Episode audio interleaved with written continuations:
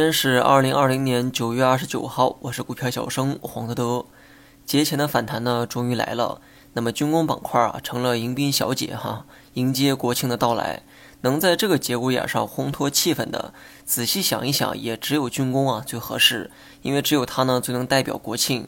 这种现象呢，也跟往年的表现啊差不多。国庆八天假期啊，实在是太长了，所以我的观点呢始终不变，更多的机会呢还是留到节后再找。那么中线投资者继续拿着底仓就可以。至于短线客呢，之前呢我也给过建议，临近节前呢大概率啊会有一次短线机会，能做就做，做不了呢也没啥可惜的。那么今天虽然是有反弹，却还是缩量，说明呢还是存量资金呢在博弈。大盘跌了一个月之后呢，也挤掉了不少泡沫。那么这个时候啊，也会有配置型的资金呢在场内找机会。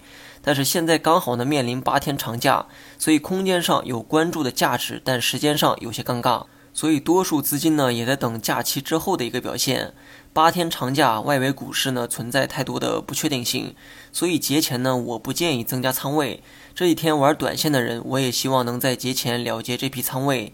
当时呢，我的观点啊很明确，节前短线呢可能会有一次机会，但不管你是否能把握住，我都希望呢能在节前啊把它了结掉，把这一批短线仓位啊留到节后。那么你也需要承担许多不确定的因素啊带来的风险。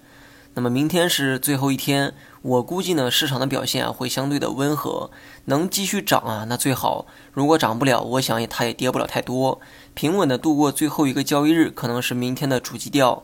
那么对于多数人来说，这三天呢建议观望为主，少部分短线客啊可以去找一下机会，但这一部分人也应该在今天下午或者是明天找机会离场才对。原因呢？刚才我也讲过了。那么仅剩的一个交易日啊，就让我们静静地看着市场表演，等待祖国生日的到来。那么明天起啊，股评节目呢就要停更了，就当是我提前偷个懒儿吧。十月九号起啊，正式恢复更新。好了，今天就讲到这里吧，咱们节后再见。